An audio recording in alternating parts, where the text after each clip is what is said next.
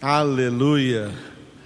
O Senhor receba hoje e sempre todo louvor. Aleluia.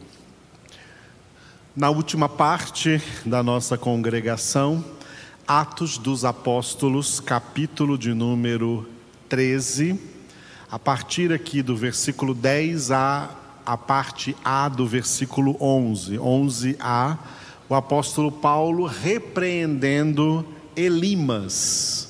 Elimas, aquele judeu mágico, falso profeta, que, usando uma influência que ele tinha pela sua proximidade àquela autoridade do consulado na ilha de Chipre, o procônsul Sérgio Paulo tentava impedir Sérgio Paulo de ouvir a palavra de Deus que o apóstolo Paulo e Barnabé estavam ali anunciando a ele.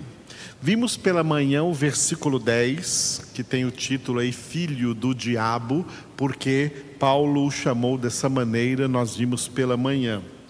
A parte A do versículo 11, Paulo disse a ele: Ficarás cego, pois agora, eis aí está sobre ti a mão do Senhor, e ficarás cego, não vendo o sol por algum tempo. Pois agora, eis aí está sobre ti a mão do Senhor, e ficarás cego, não vendo o sol por algum tempo. 11b no mesmo instante, caiu sobre ele névoa e escuridade, e andando à roda, procurava quem o guiasse pela mão. No mesmo instante, caiu sobre Elimas névoa e escuridade, e andando à roda, procurava quem o guiasse pela mão. Reação do procônsul Sérgio Paulo no versículo 12. Então, o procônsul, vendo o que sucedera, creu maravilhado com a doutrina do Senhor. Então o procônsul, vendo o que sucedera, creu, maravilhado com a doutrina do Senhor. Aleluia. Bom, o restante do livro dos Atos dos Apóstolos e também todo o contexto da Bíblia não fala mais nada acerca deste procônsul chamado Sérgio Paulo. Mas tem duas coisas muito importantes neste contexto inicial dessa primeira viagem missionária do apóstolo Paulo, juntamente com Barnabé, que começou essa viagem na terra natal de Barnabé, a ilha de Chipre, duas coisas importantes que chamam a atenção neste homem, neste, neste procônsul, neste homem que ocupava uma posição de autoridade, autoridade no consulado aí da ilha de Chipre, é que quando ele ouviu dizer que estavam passando, atravessando a ilha de Chipre, esses três homens, Paulo, Barnabé e Marcos, que os acompanhava, pregando o evangelho de Jesus Cristo, pregando a palavra de Deus, o texto diz que Sérgio Paulo né, diligenciava para que estes homens fossem trazidos à sua presença para pregar também para ele. Ele não perseguiu como uma autoridade, ele não perseguiu Paulo e Barnabé por estarem pregando a palavra de Deus. Pelo contrário, alguma coisa dentro dele fez com que ele também quisesse ouvir essa palavra. Isso é um sinal muito positivo, porque isso é um sinal característico na vida dos eleitos, na vida dos poucos escolhidos. São pessoas que, mesmo antes da conversão, mesmo antes da fé, elas se sentem atraídas pela palavra de Deus. E isso pode ser notado aí neste, neste, neste chanceler, neste procônsul aí que trabalhava aí na ilha de Chipre, e ele então tomou providências, diz o texto que ele diligenciava, ou seja, usando a sua autoridade, ele de chanceler, de chanceler, ele tomou algumas decisões, enviou pessoas para que providenciassem uma audiência com Paulo e Barnabé e ele então ouvisse a palavra de Deus. Essa é a primeira coisa importante. E a segunda coisa vem aqui no versículo 12. A reação de Sérgio Paulo diante do que ele viu e diante do que ele ouviu. Principalmente diante do que ele ouviu. Por isso o versículo 12 termina dizendo que ele creu maravilhado com a doutrina a doutrina é a palavra. A doutrina, aquilo que ele ouviu da boca do apóstolo Paulo e do apóstolo Barnabé, que pregaram para ele a palavra de Deus, depois que o obstáculo que o impedia de ouvir a palavra de Deus foi removido. O obstáculo era o Elimas. O Elimas, esse homem possuído pelo diabo, que trazia falsas profecias para para o chanceler, para o procônsul Sérgio Paulo, e que tentou então usar essa influência que ele já tinha sobre essa autoridade ali na ilha de Chipre, para tentar dissuadi-lo de ouvir a palavra de Deus para tentar impedir Sérgio Paulo de ouvir a palavra de Deus. Isto é uma, uma das ações características do diabo e dos demônios, é tentar impedir as pessoas de ouvirem a verdadeira palavra de Deus, de ouvirem a verdade. Mas o apóstolo Paulo, cheio do Espírito Santo, diante desse obstáculo, ele repreendeu repreendeu aquele homem possuído e algo muito interessante aconteceu. O inverso de um milagre de cura de cegueira. Nós vemos Jesus nos evangelhos curando cegos, pessoas que não enxergavam né, e passaram a enxergar, inclusive cegos de nascença, pessoas que nasceram cegas foram curadas pelo Senhor Jesus. E aqui nós tivemos um inverso: um homem que enxergava ficando cego.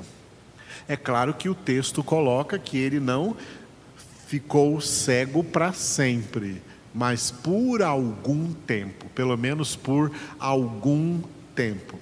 Então, ali foi operado, digamos, um milagre às avessas. Ao invés de curar um cego, fazendo com que ele enxergue, o milagre foi tornando um homem que enxergava cego. A cegueira que atingiu Elimas foi um sinal.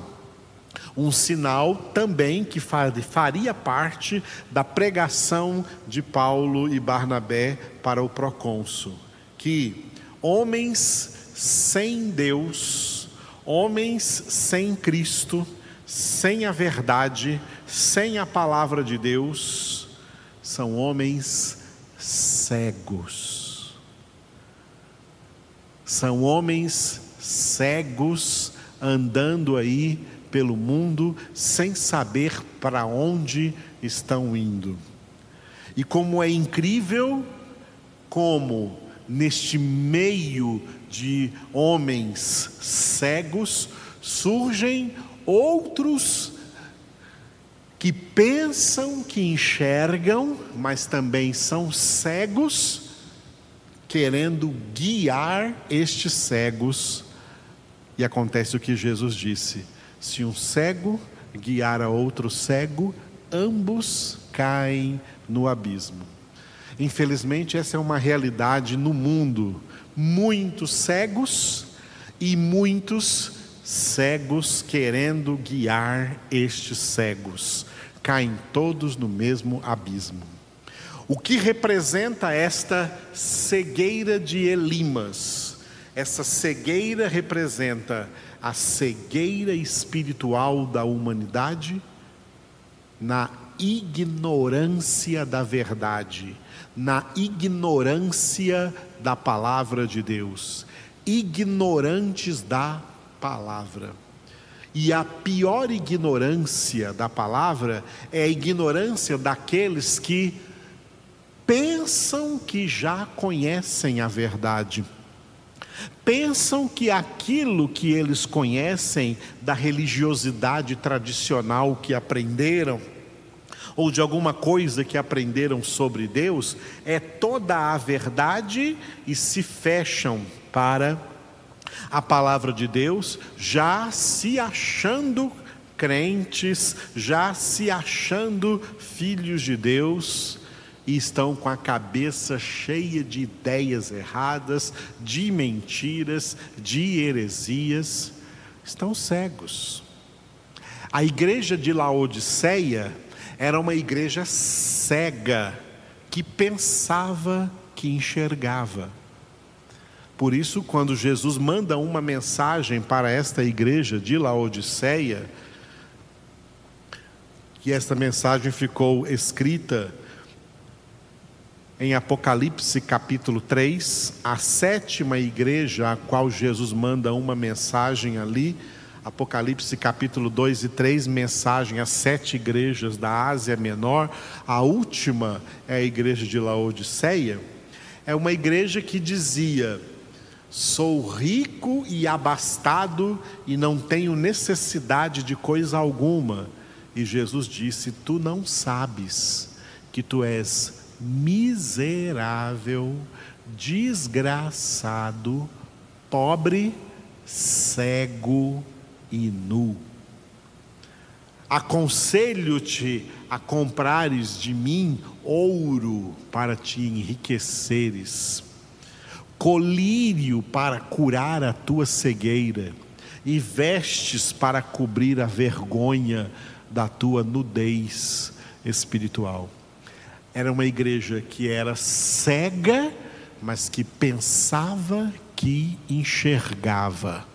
Jesus também falou sobre isso quando ele curou um cego em João, capítulo de número 9. Ele disse: Eu vim a este mundo fazer uma distinção, para que os que são cegos enxerguem e aqueles que pensam que enxergam se tornem cegos.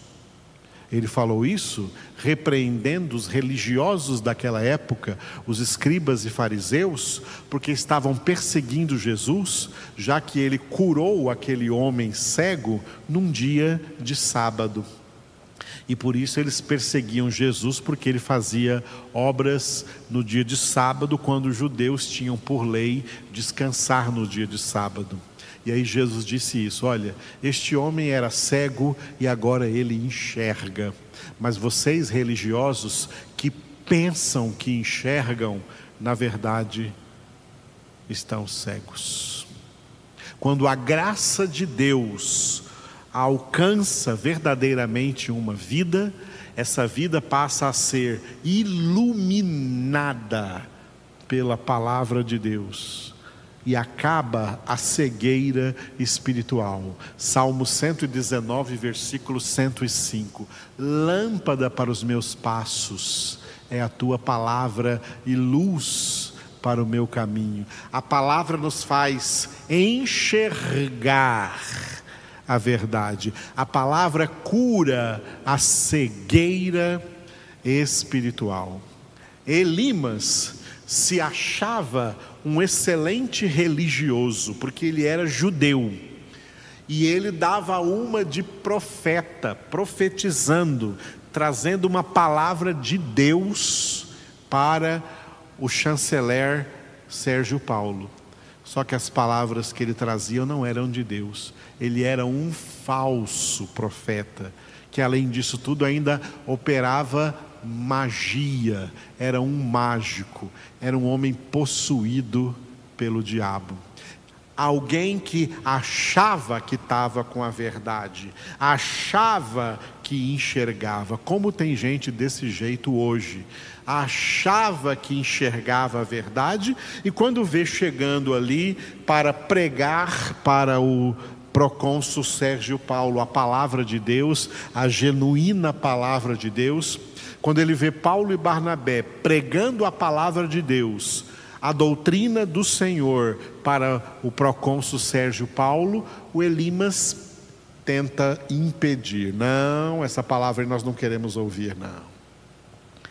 Quem já acha que está com a verdade não ouve mais a verdade, não ouve mais a palavra de Deus, não tem mais ouvidos para ouvir o que o Espírito diz na palavra às igrejas, porque já se acha que sabe de tudo e está cego, não está enxergando nada. E se torna então cego guiando outro cego. Essa é a razão pela qual o apóstolo Paulo, guiado pelo Espírito Santo, porque ele estava cheio do Espírito Santo, ministrou uma cegueira física naquele homem que já tinha uma cegueira espiritual. E diante disso, o procônsul se viu de, na obrigação de entender que a doutrina do Senhor, pregada por Paulo e Barnabé, era a verdadeira doutrina e não aquilo que a que sabe-se lá por quanto tempo ele vinha escutando esse falso profeta falando com ele. Quantos crentes estão por aí vivendo de profetada, vivendo de ouvir falsos profetas? Você precisa ouvir a palavra de Deus.